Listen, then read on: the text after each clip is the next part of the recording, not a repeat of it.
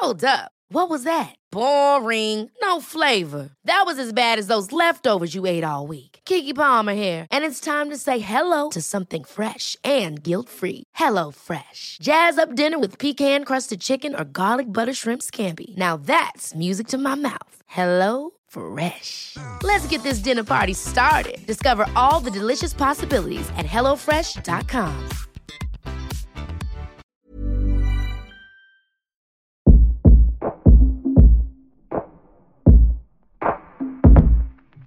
En Remotas, contamos las experiencias que han marcado nuestra manera de entendernos como mujeres. Historias de solidaridad, empatía y hermandad. Remotas es un podcast quincenal conducido por Sofía Garcias, Begoña Irazábal y Sofía Cerda Campero.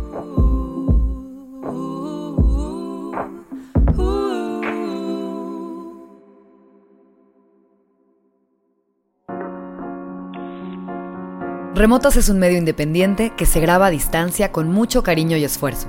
Hemos hecho investigación y conseguido invitadas maravillosas, escrito guiones hasta altas horas de la noche e improvisado cabinas de grabación desde nuestros cuartos, salas, baños e incluso coches, para crear los contenidos que les traemos cada 15 días. Somos un equipo de cuatro personas que ha ido creciendo de manera orgánica gracias en parte a todo el apoyo que hemos recibido de nuestras y nuestros escuchas. Como todo proyecto, necesitamos ayuda para continuar haciendo este trabajo que tanto nos gusta, por lo que lanzamos una campaña de recaudación de fondos para la investigación, producción y realización de esta y la próxima temporada. Si quieren hacer un donativo al proyecto, pueden hacerlo a través de nuestra campaña en GoFundMe, que está en nuestras redes. Todo aporte suma y es por demás agradecido. Si nos quieren apoyar pero ahora no cuentan con los fondos para hacerlo, pueden ayudarnos compartiendo la campaña en sus redes sociales. Agradecemos a todas las personas que se han sumado a este esfuerzo. Nada sería posible sin ustedes y estamos realmente conmovidas con su apoyo.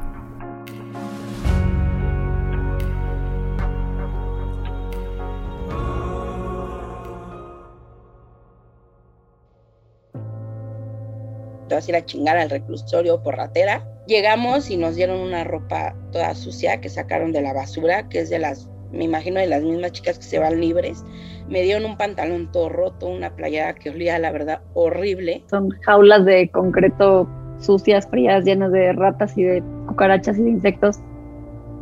Hay penales en que duermen hasta 80 o 100 por dormitorio, em, duermen dos por cama, eh, y si tienes un niño, también el niño en la cama. Em, y, y por supuesto que son espacios que para nada propician reinserción social y de oportunidades. Bienvenidas y bienvenidos a Remotas. Yo soy Sofía Garfias. En este episodio, platicaremos sobre lo que sucede dentro de los centros penitenciarios de mujeres. Hablaremos de lo que no se habla. En los roles tradicionales, las mujeres somos las madres, somos las delicadas, las suaves, las cuidadoras, las serviciales, las precavidas. Se castiga y se juzga profundamente a las mujeres que han tenido que rebasar los límites preestablecidos. Y por eso nos preguntamos, ¿qué pasa cuando las mujeres entran a prisión? Yo estuve en reclusión dos años, cuatro meses, eh, por un delito de robo, el cual no cometí, o sea, sí estuve con las personas este, que hicieron el robo y así, pero nosotras como mujeres, iba yo con otras dos chicas, pues no lo hicimos, ¿no? Ella es Elene García, Escucharán su voz a lo largo de este episodio narrando algunas de las experiencias que vivió estando reclusa. Primero en el Centro de Reinserción Social de Catepec y más adelante en Esahualcoyotl Sur, ambas en el Estado de México. Estaba acusada de robo, un delito que ella no cometió pero que tuvo que aceptar. Nosotras fuimos las que nos metimos a robar. Nosotras, yo fui la que amagué a la persona que estaba encargada del negocio. Eh, las demás chicas este, quitaron las computadoras, robaron a los demás chicos que estaban. Y los chicos que con los que íbamos estaban afuera, ¿no? Este, pues sí, como viendo que no llegara nadie, que no llegara la policía y todo, ¿no? Así fue como nos manejaron a nosotros eh, la declaración y pues nos involucraron a nosotras como mujeres. Ni Selena ni las otras chicas participaron en el robo. Sin embargo, no contaron con las herramientas necesarias y justas para defenderse. la parte acusadora estaba pues aferrada a darnos muchos años y todo, pues nos da la opción de aceptar el delito y de que nos dieran una sentencia de dos años, cuatro meses, como nos la querían dar de 12 a 14 años. Pues la verdad es que yo dije, bueno, hice cuentas, yo dejé un hijo afuera de nueve años, y pues hice cuentas de si me daban una sentencia más alta, pues iba a estar muchísimo tiempo sin él.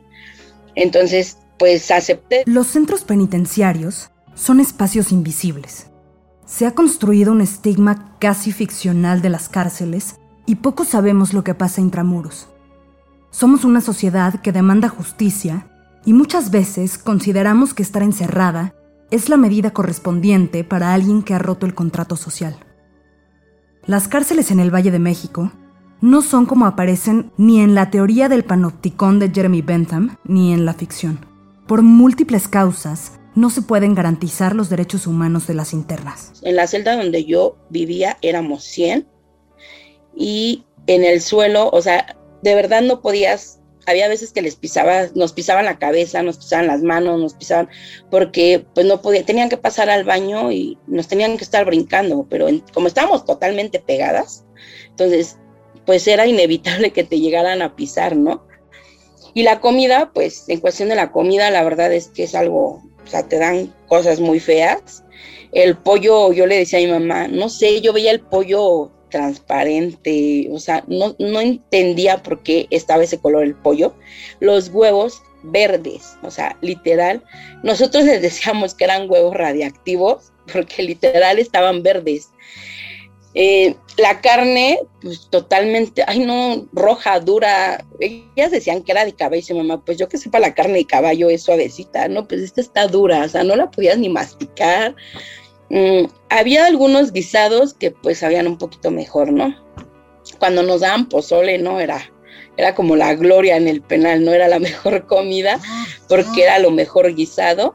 Y los frijoles de plano hasta gusanitos tenían, no, no, no, no te los podías ni comer. Había veces que le quitaba yo los gusanos y era lo único que me comía, porque el pollo de plano me hacía daño. O sea, me ponía muy mal si yo comía pollo. Entonces decía, bueno, pues le quito los gusanos a los frijoles y me los como, ¿no?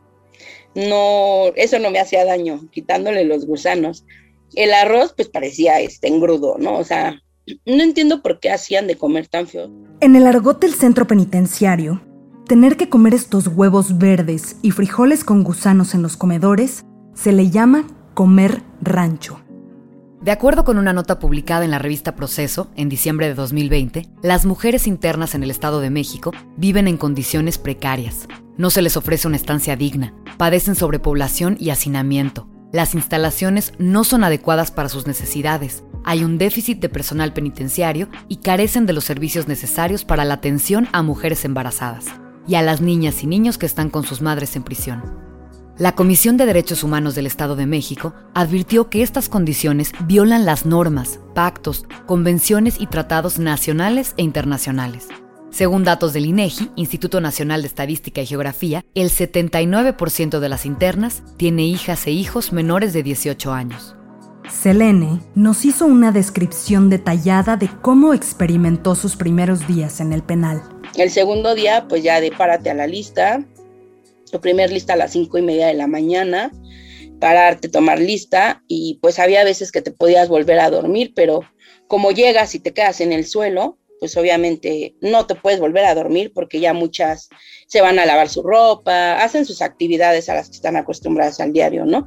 Entonces, pues cuando duermes en el suelo no tienes como ese privilegio o esa opción de eh, pues quedarte dormida más tiempo. Entonces nosotras a las cinco y media nos teníamos que parar. Ese día nos prestaron una cobija para las tres y nos quedamos así en el suelo, o sea, sin poner nada abajo. Nos tapamos con la cobija a las tres y la verdad es que nos peleamos por la cobija porque pues una te la jalaba, la otra la volvía a jalar y así, ¿no? La que pues durmió medio calientita fue la del medio, ¿no? Pero nosotras que estábamos a la orilla, pues yo le jalaba la cobija y así. La verdad es que no pude dormir bien ese día, ¿no? Tenía frío y pues aparte pues estaba preocupada por mi hijo, ¿no? Y pues ya así estuvimos, yo estuve como ocho meses en el piso, o sea, no, no tenía cama ni nada. En algunos penales tienes la opción de pagar para que te puedan subir a una cama, y no estar durmiendo en el piso. Y adentro la verdad es que todo cuesta. Desde eh, quererte bañar con agua caliente, te la cobran, o sea, desde tener una toalla sanitaria, un papel de baño, o sea, todo, ¿no? Tus cosas personales. En Ecatepec, yo te voy a decir que yo el año y medio que estuve ahí jamás conocía a la psicóloga, nunca nos, bueno, al menos a mí y creo que a ninguna de mis compañeras, este, tuvimos una plática con la psicóloga. ¿Por qué? Porque son como dos o tres psicólogas para miles, miles de, de internos, porque en Ecatepec el penal es mixto, hombres y mujeres. Entonces, imagínate, dos o tres psicólogas para miles de hombres y para más las 300 o 400 mujeres que éramos, la verdad es que no alcanzaba como su tiempo o su horario para que pudieran ver a la mayoría de, los internos e internas. No, yo nunca conocí a la, a la psicóloga, trabajo social pues lo mismo, este, ¿qué otro servicio hay? Pues la escuela, porque pues sí manejan como esos, ¿no? Ese tipo de cosas, pero pues la escuela igual no, pues no era como tan de que sí se enfocara, ¿no? En enseñarte o cosas así. Me gustaría reiterar que las personas en prisión y las personas que salen de prisión son personas titulares de derechos y esos derechos tienen que ser garantizados principalmente por el Estado. Mariana López Aldívar, a quien acaban de escuchar, es abogada y encargada del área de políticas públicas en X, Justicia para las Mujeres, una organización feminista que contribuye a que se ejerzan los derechos humanos de las mujeres. En nuestro episodio 7, Mala del Vientre, Isla García, una de nuestras invitadas, dijo, los derechos no se ponen en bandeja de plata, y bueno, como apunta Mariana, cuando se trata de la cárcel, mucho menos. Tal parecería que la penitencia se castiga con la extracción de derechos humanos hasta erradicarlos por completo. Las condiciones de internamiento al interior de las prisiones, si bien son muy deficientes tanto para hombres como para mujeres, también es cierto que las mujeres enfrentan obstáculos adicionales cuando hablamos de garantía de derechos al interior de las prisiones que tienen que ver, por ejemplo, con higiene menstrual, régimen de visitas, derechos sexuales y reproductivos y diversos tipos de violencias diferenciadas. En cuestión de, de la menstruación, sí es difícil porque sí, bueno, yo al menos, yo soy de las que me dan unos cólicos horribles y pues no, o sea, te digo, a veces ni una pastilla para, para el dolor, ni siquiera una aspirina, una proxeno o no sé, ¿no? Lo más común o lo más barato que puede, ¿no? Puede haber o, o así y no, la verdad es que pues no. Y en cuestión de productos menstruales la cosa era mucho peor, ya que en la tienda o el barco, como lo llaman, había muy pocos productos y además venían a un alto precio. Quienes no tienen visita deben mendigar toallas, trabajar extra para poder conseguirlas o incluso usar trapos y otros reemplazos. A Selene le pasó en alguna ocasión. Se me terminó el paquete que mi mamá me llevó. No había en la tienda porque no habían surtido la tienda. Y yo así de no manches, o sea, me manché horrible, me sentía tan mal. Y mi amiga con la que dormía, porque ya, ya en ese tiempo ya dormía en una cama en Ecatepec, de hecho fue, con, pues con una de mis amigas. Ya dormía y le dije, güey, no tengo una, no tienes una toalla. No, no manches, yo también fui a la tienda. Le dije, no, ¿qué voy a hacer? Y con las que me llevaba les pedí y nadie tenía, ¿no? No, y se me terminaron, ¿no? Y yo no, y mi amiga de, güey, pues ponte un trapo. Y yo, no, neta, no, no manches, no. Y, pues sí, y yo, no, no va a aguantar, o sea, yo siento que me voy a manchar horrible. No, esa vez no pude ni dormir. Y este, ah, me acuerdo que me dijo una de las chicas que tenían a sus bebés ahí, dice, pues te presto un pañal. ¿No? Y de mi hijo yo así, pues creo que sería mejor que un pinche trapo, ¿no? Porque le dije, esto no me va a aguantar. Entonces sí me puse eh, eh, el trapo, o sea, fue algo tan feo, la verdad es que es algo que digo, no manches, ¿no? Hasta que esta chica ya me dijo del pañal, porque sí me puse el trapo y de, güey, tengo, no, te regalo un pañal de mi hijo. Dije, bueno, sí, creo que es mejor, pero no, ese día, o sea, ya me tuve que meter a bañar y todo, me cambié, pues ya me puse el pañal. Pero sí, o sea, había veces que en la tienda no había y era como difícil. Yo no sé cómo lo hacían las que no tenían visita, la verdad. Ningún derecho se puede dar por sentado en prisión, ni siquiera el derecho a menstruar con los productos adecuados. Hablamos con la abogada Daniela Ancira, una de las cuatro fundadoras de la Fundación La Cana, un proyecto social que busca crear oportunidades de trabajo para mujeres en prisión mediante la implementación de programas y talleres que tengan como objetivo su desarrollo personal, así como el trabajo y la capacitación para el mismo. con el fin de promover un proceso de reinserción que contribuya a reducir los índices de reincidencia y delincuencia en el país. Daniela, junto con Raquel Aguirre, Wendy Balcázar y Mercedes Becker, empezaron a trabajar juntas hacia 2016. Como parte de sus prácticas profesionales en la licenciatura, visitaban habitualmente el penal de Barrientos en el Estado de México. La familiaridad con las internas y los centros penitenciarios les revelaron que la reclusión no puede ser sinónimo de exclusión. ¿Cómo vemos las cárceles? ¿no? Porque lo estamos viendo como lugares de castigo donde la gente tiene que ir a sufrir y pasarla mal y, y pagar por lo que hicieron, o lo estamos viendo como lugares que realmente sean centros de reinserción social porque se nos olvida que esa gente va a salir algún día, ¿no? Y se nos olvida que esa gente tiene familia. Hay muchos problemas que no vemos porque creo eh, que estamos cegados como sociedad ante esta venda de la, de la venganza en vez de realmente verlos como lugares de oportunidad o como lugares de reinserción. Urge que veamos más allá de estas representaciones. ¿Qué nos dice el sistema penal sobre la sociedad? Los penales llevan en su nombre oficial la frase Centro de Reinserción Social.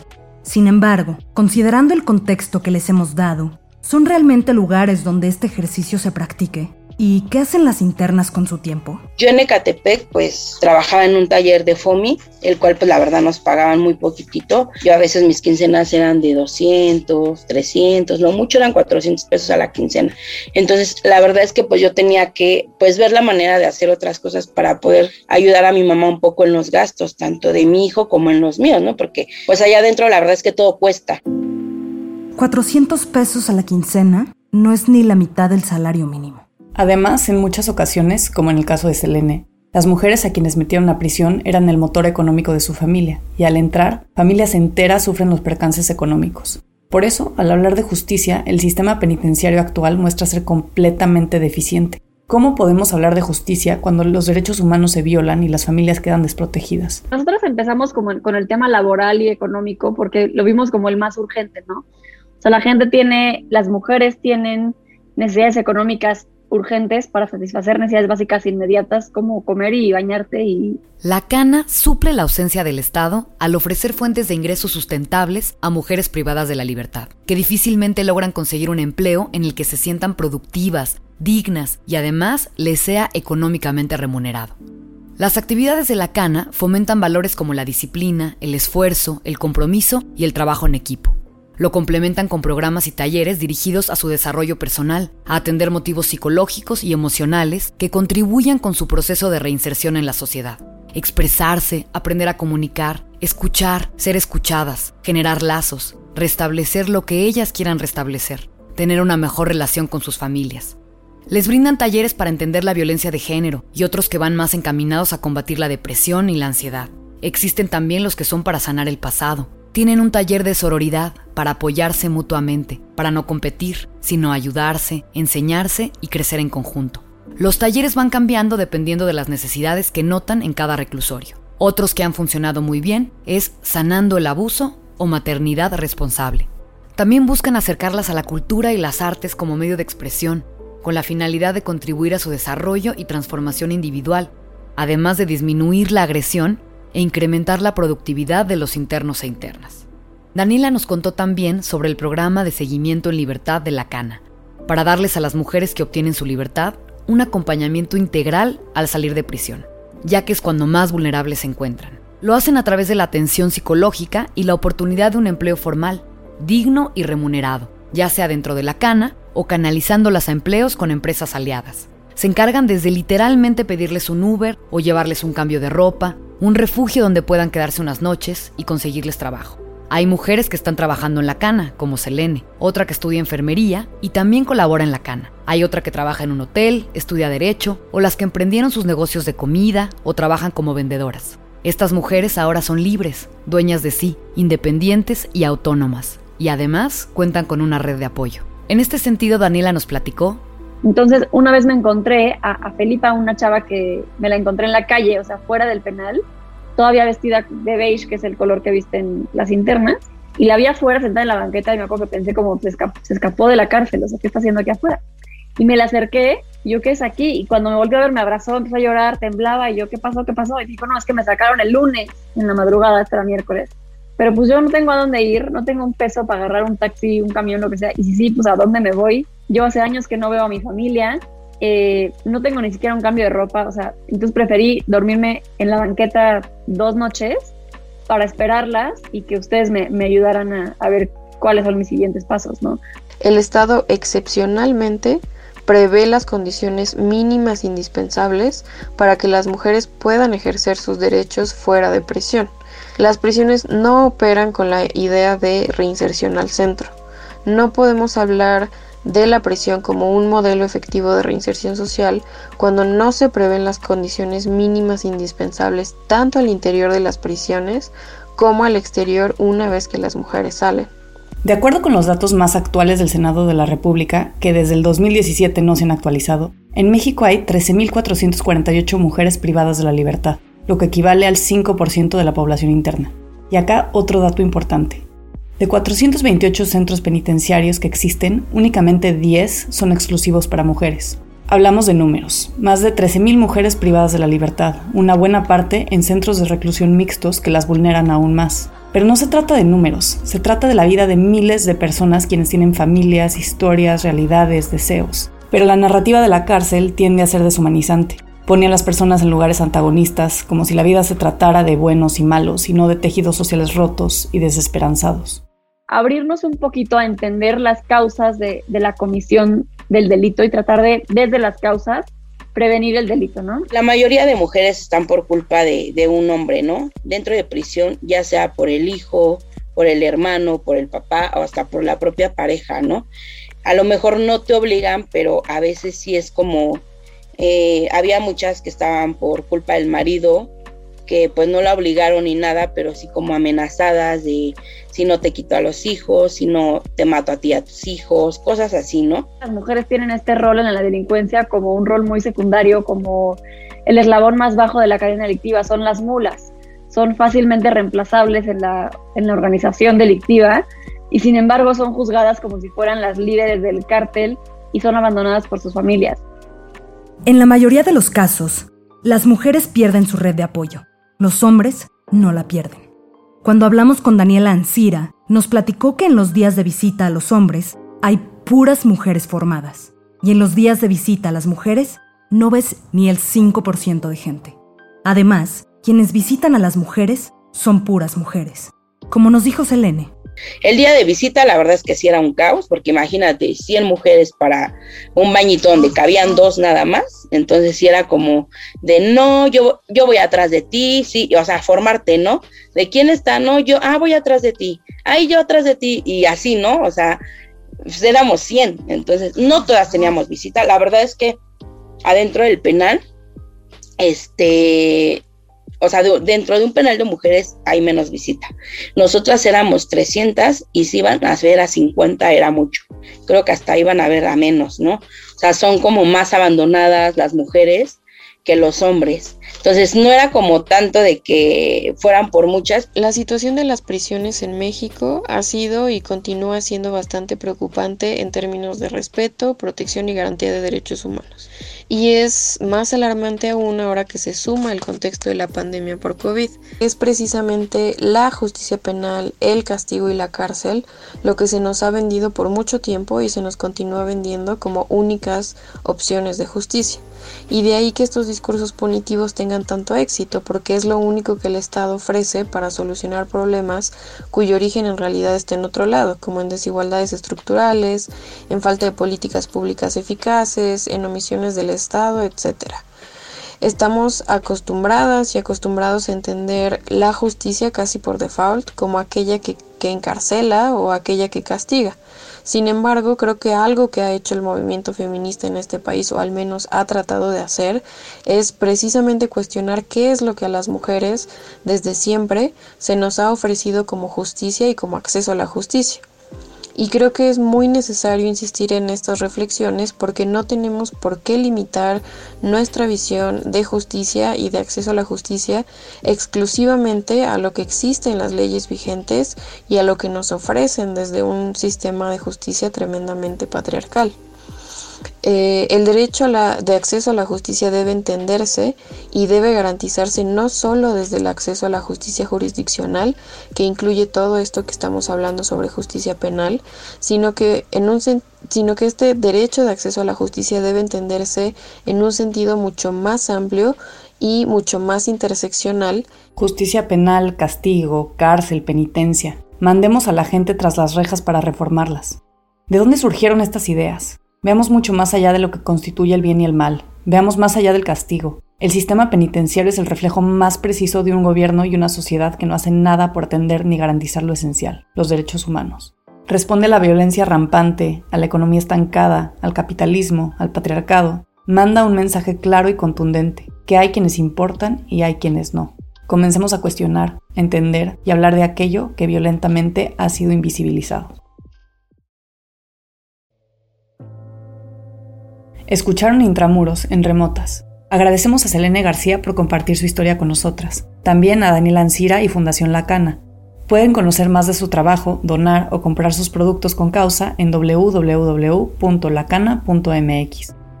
También agradecemos a Mariana López Aldívar y les invitamos a conocer el increíble trabajo que hace X, Justicia para las Mujeres. El guion es un trabajo en equipo realizado por Sofía Cerda Campero, Begoña Irazábal y Sofía Garfias. La producción y el diseño de sonido es de Daniel Díaz, el Mo. Les recordamos que pueden entrar en contacto con nosotras a través de nuestro correo remotas.podcast.gmail.com o en redes en arroba remotas-podcast. En Remotas contamos las historias que nos han marcado como mujeres.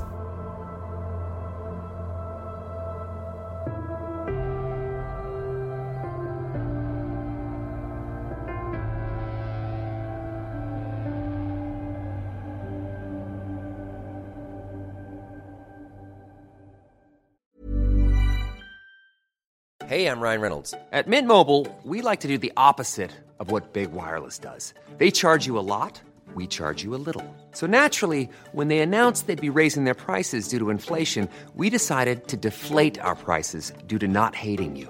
That's right. We're cutting the price of Mint Unlimited from $30 a month to just $15 a month. Give it a try at mintmobile.com slash switch. $45 upfront for three months plus taxes and fees. Promote for new customers for limited time. Unlimited more than 40 gigabytes per month. Slows. Full terms at mintmobile.com. Ever catch yourself eating the same flavorless dinner three days in a row? Dreaming of something better? Well, HelloFresh is your guilt-free dream come true, baby. It's me, Kiki Palmer. Let's wake up those taste buds with hot, juicy pecan-crusted chicken or garlic butter shrimp scampi. Mm. Hello Fresh. Stop dreaming of all the delicious possibilities and dig in at HelloFresh.com. Let's get this dinner party started.